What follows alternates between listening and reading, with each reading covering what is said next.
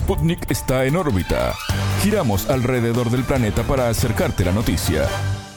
Bienvenidos, comienza en órbita, el informativo de Sputnik. Desde los estudios de Montevideo los saludamos, somos Martín González y Natalia Verdún. Es un placer recibirlos. Comenzamos con los titulares. Comienza en órbita.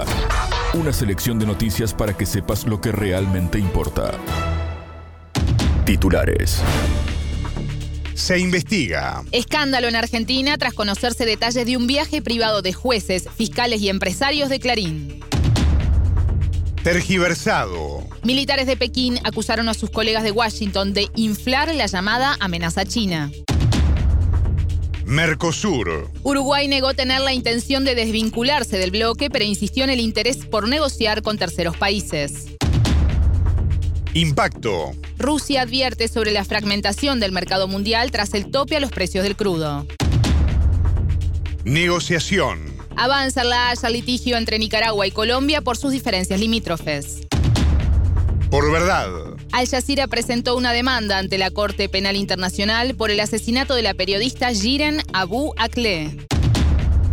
Estos fueron los titulares. Vamos ahora al desarrollo de las noticias. El mundo gira y en órbita te trae las noticias. Noticias.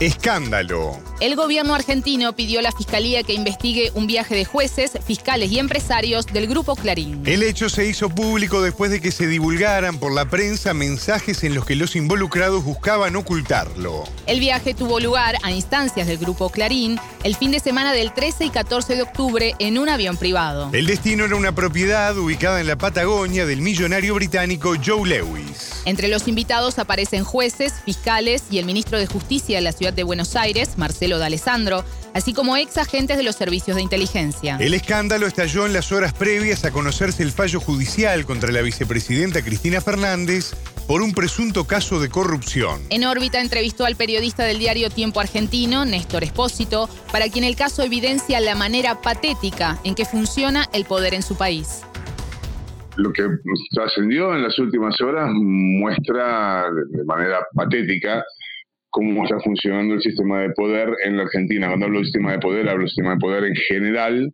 y eso incluye al Poder Judicial. En esto que trascendió en las últimas horas están involucrados factores del poder económico, del poder mediático, del poder judicial, del poder político y de los servicios de inteligencia. Ahí tenés configurado un esquema de cómo se estructura una buena parte del poder en, la Argentina y hay una relación que quedó al desnudo que es, por cierto, bastante promiscua y poco saludable para la institucionalidad argentina. Espósito relató cómo fue el momento en que le llegó la noticia y su accionar a partir de entonces. En la Argentina estábamos muy acostumbrados a que los periodistas se encontraban con la información corriendo por un parque, detrás de un árbol o, le tiraban un sobre debajo de la puerta. Lo mío fue mucho menos eh, de Netflix. El sábado estaba en mi casa esperando para ver el partido de la selección argentina con, con Australia. Estaba mi hijo con un grupo de amigos que por cábala venía a verlo acá a mi casa. Eh, y a las 2 de la tarde, yo estaba cocinando algo para ellos, a las 2 de la tarde me entra un WhatsApp de un abogado amigo me dice, mira esto, y me manda un link. Yo cliqué y aparecí en una página que se llama Patagonian Fax. Y en esa página había dos archivos, para, para cliquear dos archivos. Abrí los archivos y era esto.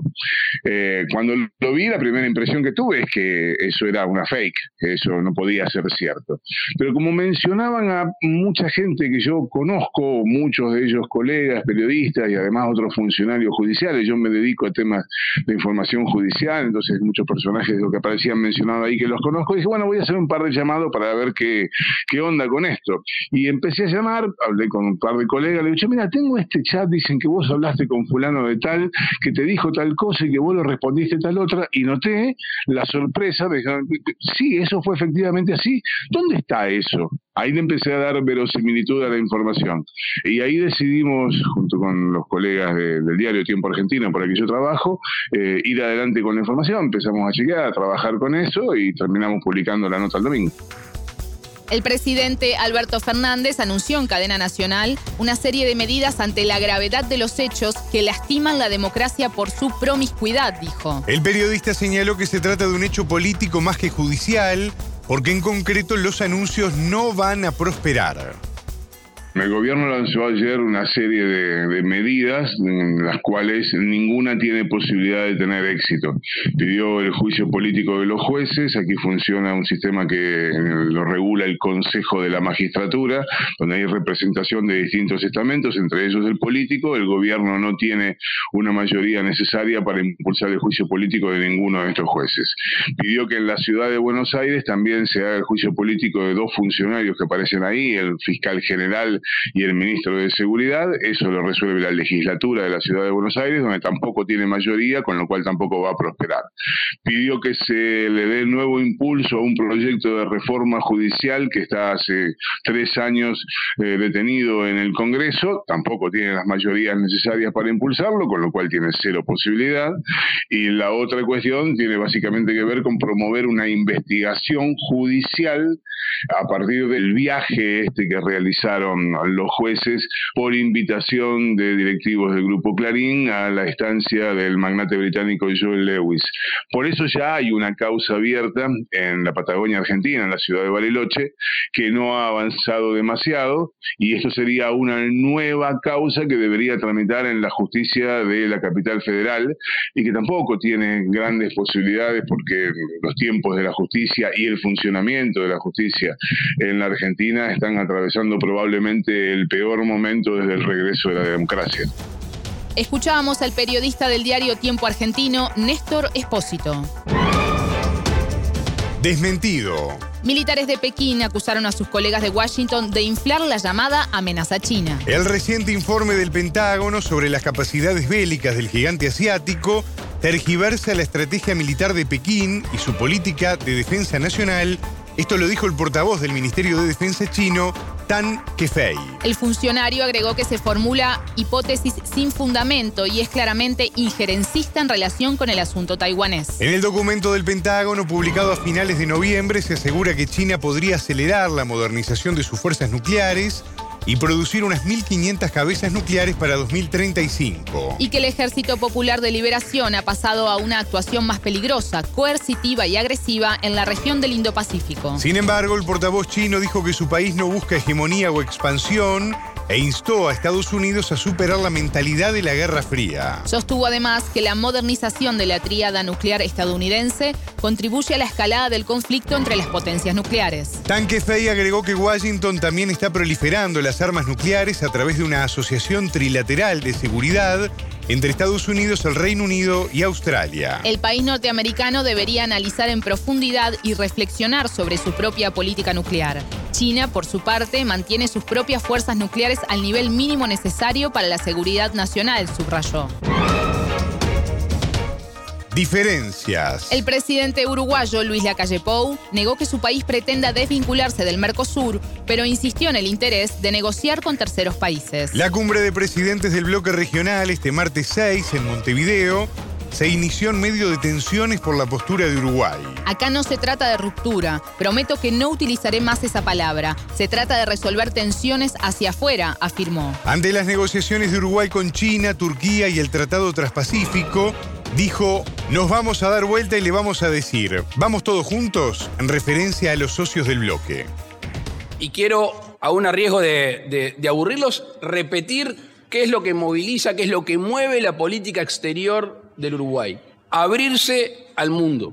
El Uruguay necesita y tiene vocación de abrirse al mundo. Por supuesto que si vamos en grupo, vamos en barra, es mucho mejor.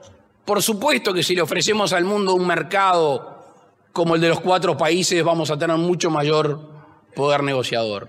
Y eso es lo que buscamos. Ahora, lo que no estamos dispuestos es a quedarnos quietos. Porque si hay algo que ha demostrado el presente es que cualquier hecho en cualquier lugar del mundo cambia las costumbres humanas y por ende la vida económica, comercial y social de los pueblos. Y en lo, personal y nuestro equipo lo que está dispuesto es avanzar, no esperar. El que se queda quieto se atrasa. La calle pidió competir en igualdad de condiciones, aludiendo a las diferencias de su país con sus grandes vecinos, Argentina y Brasil.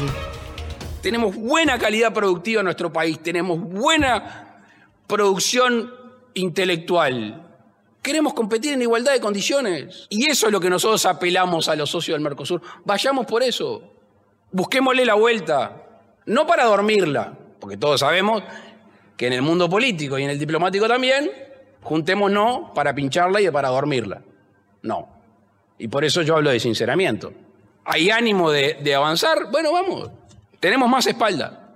Así que con lo, con lo del principio, una visión optimista porque hay factores reales que así lo indican, una visión moderna y con el sentido de, de riesgo de salir al mundo, pero lejos de una visión rupturista que comprometo que es la última vez que uso esta palabra porque no está en la cabeza de nadie. Avancemos, Uruguay lo está haciendo, en su momento mirará a los costados y le dirá a los países socios, avancemos todos juntos el presidente Alberto Fernández volvió a cuestionar la postura de Uruguay y señaló que la solución a los problemas del Mercosur no debe ser que cada uno haga la suya. El mandatario argentino destacó las asimetrías del bloque y propuso trabajar en un nuevo fondo para la convergencia estructural del Mercosur que ayude a solucionarlas.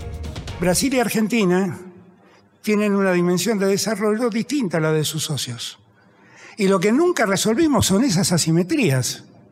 Y es hora de sentarnos a hablar de esas asimetrías, ver cómo las resolvemos.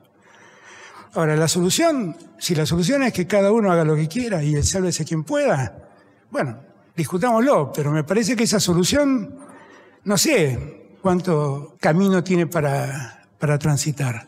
Las decisiones, las acciones unilaterales que están orientadas a negociaciones bilaterales con terceros países nos preocupan, nos preocupan. Y acá quiero poner un punto, Luis, querido, con todo respeto por tus palabras, para seguir el debate franco que, me has propuesto. Mira, una de las condiciones en una sociedad es cumplir las reglas. Y en verdad las reglas del Mercosur lo que dicen es que esos acuerdos deben tener otro mecanismo de tratamiento. Entonces, vos decís, nadie quiere romper. Bueno, cuando, en una sociedad las reglas se incumplen, alguien está rompiendo. Retomando la analogía del fútbol utilizada por el mandatario argentino para hacer referencia a las reglas, la calle afirmó que se debería ver el VAR para analizar qué país las violó primero. Esto en referencia a la reducción de aranceles acordada entre Brasil y Argentina, lo que para Uruguay es una violación al principio de consenso del bloque. Por otro lado, tanto la calle como Fernández cuestionaron la postura de la Unión Europea sobre el acuerdo con el Mercosur. Hay países proteccionistas que no quieren que entren nuestros granos, nuestras carnes y nuestros alimentos, enfatizó Fernández. Un tiro en el pie. Tras fijar un techo a los precios del petróleo ruso, la fragmentación del mercado mundial se convertirá en una realidad. Así lo dijo el viceministro de Relaciones Exteriores ruso, Sergei Ryabkov. Se están violando los fundamentos del funcionamiento de la economía mundial para intentar presionar más a Rusia, declaró. Estados Unidos y Occidente están cortando la rama en la que están sentados al tomar esta decisión, denunció. A su vez, el viceprimer ministro Alexander Novak destacó que el petróleo de Rusia seguirá teniendo demanda en los mercados internacionales. Van a cambiar los mecanismos logísticos, las cadenas de suministro, pero no vemos ninguna tragedia en ello, afirmó. Las condiciones actuales obligan a utilizar nuevas herramientas, nuevos mecanismos de seguro, transporte e interacción entre empresas, agregó. El grupo de los siete, conformado por Alemania, Canadá, Estados Unidos, Francia, el Reino Unido, Italia y Japón, se negó a comprar el petróleo ruso a un precio mayor de 60 dólares el barril. A esta decisión se suma la Unión Europea y Australia. La medida empezó a regir el 5 de diciembre. Rusia dejó claro que no aceptará este tope.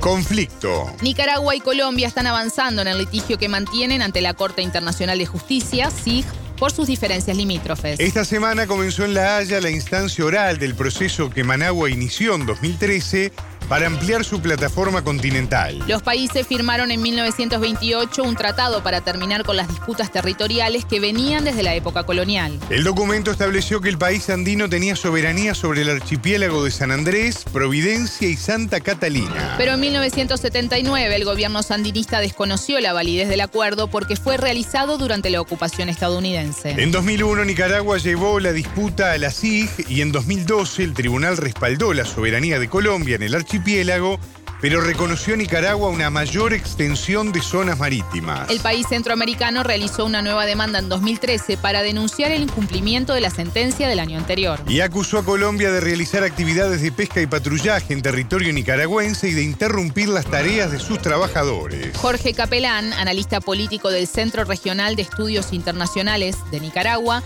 explicó en órbita la posición de su país. El entrevistado opinó que la disputa responde a las ambiciones hegemonistas de la oligarquía colombiana. El problema es que en realidad Colombia debería estar empezando a pensar cómo cumplir ese fallo, ¿no? Yo debo decir que ¿qué tiene que estar haciendo Colombia a escasas 200 millas de la costa nicaragüense? a miles de kilómetros de distancia de su, de su territorio de tierra firme. O sea, en realidad eso se debe a las ambiciones hegemonistas que han tenido la oligarquía colombiana a lo largo de los siglos. Ellos se hicieron con ese territorio marítimo tan grande por el desmembramiento de la Capitanía General de Guatemala, que en realidad eh, podría ejercer muy poca soberanía en estos sectores de Centroamérica. Y con esas pretensiones de tipo, digamos, subcolonial o, digamos, hegemonismo subregional, eh, Colombia vino encerrando en el Mar Caribe tanto a Panamá como a Costa Rica. Capelán señaló que le parece extraño que sea Colombia quien argumenta estar preocupado por los pescadores del pueblo raizal y explicó por qué. El Estado colombiano, el que realmente ha descuidado a sus propias poblaciones aborígenes, ¿no? Es el mismo Estado colombiano que se ha dedicado a fomentar genocidios contra las poblaciones indígenas. Es un poco realmente extraño, pues que ahora que en Colombia hay una, hay una vicepresidenta que pertenece a esos pueblos originarios, ¿verdad? que traten de sacar la carta chauvinista contra Nicaragua. Eh, yo debo decir, me parece pues en el caso de Colombia, en lo personal yo creo que desde una perspectiva nicaragüense uno necesita esperar mejores, más firmes pruebas de que hay una voluntad de comprometerse por la paz aquí en el Caribe. Para el analista, un acuerdo político entre ambos gobiernos es la única salida razonable al diferendo que está planteado. Tiene que haberlo, y como decía Sandino, entre nosotros no deberían existir fronteras. Obviamente que tiene que haberlo, pero el problema es que hay que comparar lo que se dice con lo que se hace. Yo no entiendo muy bien cuál es el razonamiento de Petro cuando él le ofrece a la jefa del Comando Sur de Estados Unidos, le pide más bien que le dé dos helicópteros Black Hawk para supuestamente resguardar a la Amazonía de incendios. Yo no entiendo el razonamiento geopolítico de eso. ¿verdad? Lo que quiere hacer Colombia ahora es más bien seguirle dando vida al diferendo cuando en realidad deberían estar aceptando el fallo. Yo creo que el problema es, quién tiene el poder real en Colombia. ¿Lo tiene Petro o lo tiene la oligarquía colombiana? Obviamente la oligarquía colombiana no va a renunciar a sus ambiciones de, de hegemonismo subregional.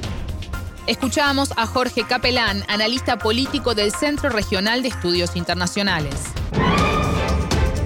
Investigación. La cadena de noticias Al Jazeera presentó una demanda ante la Corte Penal Internacional para investigar el asesinato de la periodista Jiren Abu Akleh. El 11 de mayo, Abu Akleh murió a causa de un tiro en la cabeza mientras cubría para ese medio una operación del ejército israelí en el campo de refugiados de Jenin al norte de Cisjordania. Cuatro meses después, el gobierno israelí admitió la posibilidad de que la haya alcanzado accidentalmente un proyectil de sus fuerzas militares. Sin embargo, se consideró que no había indicios para iniciar una investigación. Testigos palestinos, incluidos periodistas, aseguran que soldados israelíes dispararon directamente contra Shiren a pesar de que llevaba un chaleco con la mención prensa. En la presentación ante la Corte Penal Internacional, Al Jazeera destacó que existen nuevas pruebas que apoyan estos testimonios. Esto incluye imágenes donde se ve que la periodista y sus colegas fueron atacados directamente por las fuerzas israelíes. El abogado del medio, Rodney Dixon KC, dijo que la solicitud ante la Corte se presenta en el contexto de un ataque más amplio contra Al Jazeera y los periodistas en Palestina. Esto en referencia al bombardeo a las oficinas de Al Jazeera en Gaza en mayo de 2021. Hasta aquí en órbita. Pueden escucharnos a las 18 horas de México, 21 de Montevideo y a las 0 GMT por sputniknews.lat. En órbita.